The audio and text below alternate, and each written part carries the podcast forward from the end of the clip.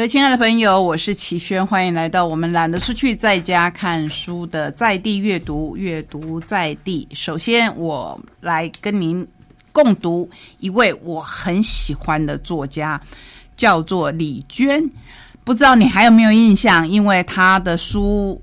其实之前有另一家出版社出过，东美其实一直有在出他的书，只是因为我们最近才跟这一家出版社联系上。我就是因为看到他们出了李娟的书，我觉得非常的兴奋，因为李娟的文笔实在是让人读起来欲罢不能。愿你能通过我的眼睛和情感，体会到遥远的阿勒泰角落里的一些极尽固执的美好。李娟是谁呢？要把她介绍给可能没有听过她的人。生于新疆，童年与少女时期。不停辗转于四川、新疆两地，高中辍学以后，曾经随着家人与阿勒泰哈萨克村落生活。一九九九年开始发表作品，迄今已经出版的散文集九篇，学《我的阿勒泰》《阿勒泰的角落》《走夜路，请放声歌唱》。记一望三二长篇纪实散文有《东牧场》《杨道三部曲》《遥远的向日葵地》诗集，还有《火车快开》等，并且与《南方周末文汇报》等定期发表专栏多年。这些年来，他已经获得茅盾文学奖的新人奖、人民文学奖等等。这就是我要告诉你的，真是获奖无数，我们就不继续再介绍了。李娟的书。在我之前，如果你听过我节目的介绍，你就知道他的文字真是充满着大地的活力。我们今天要介绍的两本都是他的散文集，第一本就是《我的阿勒泰》，他自己也说，几年前我出版的第一本繁体字版书就是《阿勒泰的角落》的节选本。被台湾出版社改名为《离春天只有二十公分的雪兔》。那时候我们就是介绍这一本书，《离春天只有二十公分的雪兔》。看过这本书的朋友们，可能会对阿勒泰这个角落有个模糊的印象。而眼下这一本《我的阿勒泰》被读者称为《阿勒泰角落的姐妹篇》。两本书的内容形成于同一个时期，就是二零零二年到二零零九年。最初我是想结集为一本书的，无奈字数太多，只好分成两本出版。如今这两本书一前一后都去到了海峡彼岸，感到非常的开心。如果有机会，希望将来还能出版《阿勒泰的角落》的全本。那这一本书我要跟大家分享的里面一篇叫做《想起外婆吐舌头的样子》，相信很多人。你的家人或是你自己都有一些小习惯，可能你自己的小习惯你是不知道的，或是。家人他们的小习惯也不知道，都是别人观察到的，所以这一篇有一点这样的感觉。想起外婆有个习惯性的小动作，就是吐舌头。通常这个动作会出现在他老人家做了错事以后，而他做了错事，通常会先瞒着，比如打碎了糖罐子，就悄悄的把碎片扫一扫，剩下的糖搓一搓，换个一模一样的罐子，装的原样摆着，直到你问他糖为什么突然少了半罐子。他就吐吐舌头，笑眯眯的坦白。好，他在说的是他的外婆。有时候，当亲人离去的时候，我们选择呈现的方式会非常的不一样。我觉得李娟呈现的方式就是这个样子。你可以看到非常特殊的。散文的模式，前面写的很可爱，然后后面又写到你的心坎里。外婆的老家不是我的老家，我从来没有在那里生活过。但是想到外婆正是在那里的一间老瓦房里生活了近半个世纪，就觉得那里实在是一个无比温柔之处。老屋前前后后种着重重的竹林，我从坡上走下来，一走进竹林就会听到外婆的声音。她后来一直写着写着，其实是在写外婆过世。他说他急赶慢赶，还是晚了一步，差了十几个钟头。接到噩耗后，我仍然坐在夜班车上继续往家赶。写到后来，他说又想起那一次，我拎了一只公鸡去乡下看外婆。独自走过漫长孤独的山路，几经周折才找到陌生的老屋。外婆迎上来对我说：“我很想你，我天天都在想你。”外婆，你不要再想我了，你忘记我吧，忘记这一生里发生过的一切，忘记竹林，忘记小学的六楼，吐一吐舌头，继续你绵绵无期的命运。外婆，痛苦这个东西天生应该用来藏在心底，悲伤天生是要被努力节制的。受到的伤害和欺瞒，总得去原谅。蛮不在乎的人，不是无情的人。你常常对我说：“娟呐，其实你不结婚也是可以的，不生孩子也是可以的。”哇，多么开明的一个外婆！写到后来说，她自己想象得到，如果也能活到九十六岁，仍然清清静静，了无牵挂，其实也是认认真真对生命负了一场责。最安静的，以最孤独的成长，也能使人最踏实、自信、强大、善良的。大不了吐吐舌头而已。这一本书每一篇的散文都非常的精彩。我还要分享他另一本书，就是《记一忘三二》。这本书比较活泼，其中有一篇非常的可爱，一定要跟大家来分享一下。你家有养狗吗？你家有养猫吗？你会遛狗吗？遛猫好像比较困难。你知道李娟的妈妈是六什么吗？是六牛。可是她这一篇文章写的是宠牛记，我们会宠家里的。呃宠物啊，或是现在会昵称为他是毛小孩。李娟很特殊哦，因为他住的地方真的是很偏远，很偏远，就是那个阿勒泰，已经偏远到几乎要到外国去了。对中国来讲，他说我妈也收容过流浪狗，但此事不值一提。农村嘛，养狗的条件比城市强多了。可是没有想到是养牛，而且养牛呢还必须是割草来给它吃。那可见呢，这个李娟的妈妈非常非常宠牛。哦，因为在阿勒泰这个地方，冬天是会下雪的。一下雪起来，大部分的牛可能就是吃一些干粮啊、干草啊。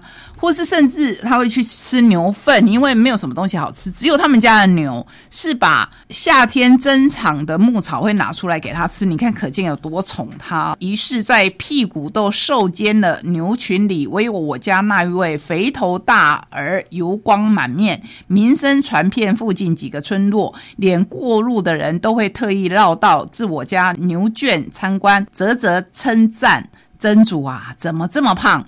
让我妈感到倍有面子，非常可爱。而且她说她去割草的时候，她说实话，我也不知道自己这种态度还能坚持多久。尤其上一次当我割牛草割的腰肌劳损时，当时我以镰刀撑地，差不多是爬回家的。接下来躺了三天，再接下来还休养了半年，实在是太精彩哦！所以要请你自己来看。接下来呢，我要介绍两本关于日本的书。因为现在我们真的是没有办法走出去，那就看看书吧。榻榻米文化，它其实也是东美的旗下的一条线，叫做有缘。影响日本现代美学的收藏家跟散文家白洲正子，记录与文化巨匠们的相遇，探索日本真正的美。我想熟悉我们节目的朋友都知道，我最喜欢这种书哦，因为你看一本书，你可以认识好多好多的作家。二次世界大战后，日本传统文化在经济飞速的进展下，如飘零的樱花渐渐散落，让我觉得很奇怪。我觉得日本已经保存的很严谨，或是。说很周密，想不到连白州正子他都有这种感觉。因为这样，他说他无法保持内心的平静，总想遇见一些人，莫名的渴望接触美的事物，为此四处奔波。也因为如此，接触到许多美好的事物，他都把它记录下来。在这本书里面，你可以看到很多。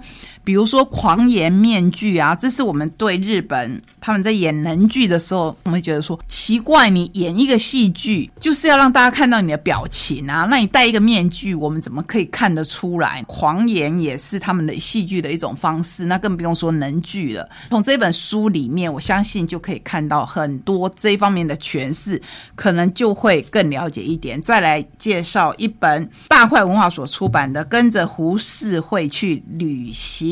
一样是日本很重要的专有作品，就是他们的画作《胡适会》，而且是从很早就开始，从东北到九州，从春阴到秋风，纵览日本各地绝美风景，不虚远行，值得永久珍藏的纸上旅游提案。看胡世会的大师如何用画笔来捕捉令人惊奇赞叹的壮丽景观。而且这本书特殊的地方是，他介绍这个地方呢，你可以看到当初。很著名的胡适会，同时也会看到小小的一张，我觉得这是出版社的巧思，就小小的一张现在的照片，当初那个景的照片，你可以做很好的对照。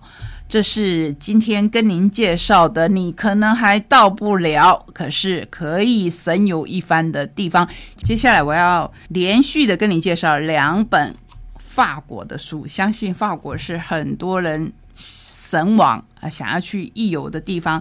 第一本是法国经典建筑纪行，这是由大块文化所出版，罗庆红这一位作者跟我们展现的。里面还有很多很多的照片，四个时期、四种建筑风格，理解西方建筑的二十七座代表性建筑物，好厉害哦！就是。理解西方建筑文化的二十七座代表性建筑物，呃，光是法国你就可以看到这一系列的作品。比如说安古兰主教堂，这一座主教堂呢，它见证了王朝家族之争，是从一一零五年到一一三零年，里面当然经过有烧毁啊，有战争啊，有家族的斗争，所以它成为今日的模样。现在这一座教堂是以十二世纪新建，由诺曼人主教谢拉特二世来设计。他是著名的教授、艺术家，也是教宗派驻在该地区的特使及英格兰国王威廉一世的智囊。这本书厉害的地方在哪里？当然，除了照片，除了它叙述的历史以外，你可以。从里面看到建筑的特色，同时你可以了解欧洲地方，尤其是英法德之间，他们起先刚开始都不是国家，就像日本，就像中国，起先都不是国家的形式，大部分都是一个城邦一个城邦，后来慢慢的，也许经过战争，也许经过融合，你会看到了。一个国家一个国家的形成，所以你跟着这一本书，不是在走建筑而已，其实也走入了它的历史。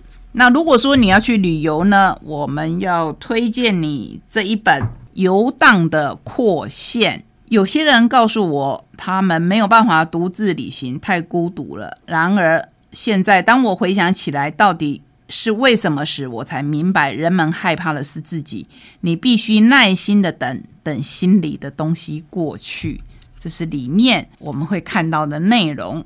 邵慧仪是说旅行，是说人，就是这一本书是在说旅行，也是在说人。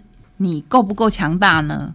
够不够强大，可以自己去旅行呢？这一本书里面提到巴黎的鬼魂。巴黎是美的，也是可悲的。真正爱他的人其实没有很多。哇，我说到这一句，可能很多人会反对吧，或是没有去过巴黎的人都会听过的一句话，就是非常有名的作家海明威他曾经说过：“巴黎是一场永远流动的响宴。”那为什么我们的作者反而有不同的看法？他说：“大多人口中说爱，那只是爱上了幻象。”里面真的有一幕，我觉得还蛮惊悚的。有一天晚上，我们玩到很晚，赶最后一班地铁，习惯坐到巴士底广场。没错，巴士底就是我们读历史的时候会读到巴士底监狱，掀起了法国大革命的那一座监狱。现在是广场，是地铁的一站。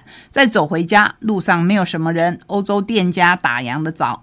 到了半夜，整条街冷清清的，坐地铁的人也很少。那一天晚上，我看到了一个女人牵了三条狗。她先诉说她看到的狗就是很脏又没有打理过。那平常我们印象中，哇，这个巴黎这个城市应该都是人很优雅，甚至连他们的狗可能都打扮的很优雅。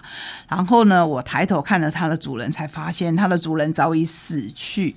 所以是不是很惊悚？呃，可是你也可以看到很真实的一面。这一本书除了说巴黎以外，还说其他很多欧洲的国家，你可以看一看。那我们刚才说到勇敢，大块文化所出版的《极地探险家的美好生活秘密》。当然，我不是说解禁了以后你要去这么极端的地方，不是，不是。作者厄林卡格。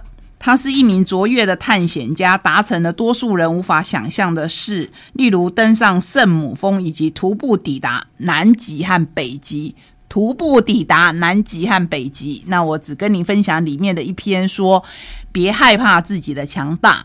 你不再害怕自己的强大，最大的好处就是我们也不再害怕别人的强大。我去过一百多个国家，见过不少人，却毫不怀疑，大多数的人都低估了自己。很多人似乎都很害怕自己的强大，于是把自己变得比实际上还差。那种恐惧不一定会显露在外，而是内心潜伏的想法，为所有的事设下了障碍。那几乎像是每个人脑中一个细小的声音，告诉我们该放放。弃了，不值得坚持下去，到这里就够了，是吗？我希望呢，今天介绍给你的书都可以让你把天空推开，就是把你心中的恐惧推开。同时，这也是给我自己的鼓励，祝福天下所有的妈妈，祝福天下所有的女性，乃至于祝福天下所有的人，让我们也不要一步登天，而是。我们每一天勇敢一点点，每一天前进一点点。谢谢你今天让我在空中跟您分享这些好书。我们下个礼拜同一时间空中再会，拜拜。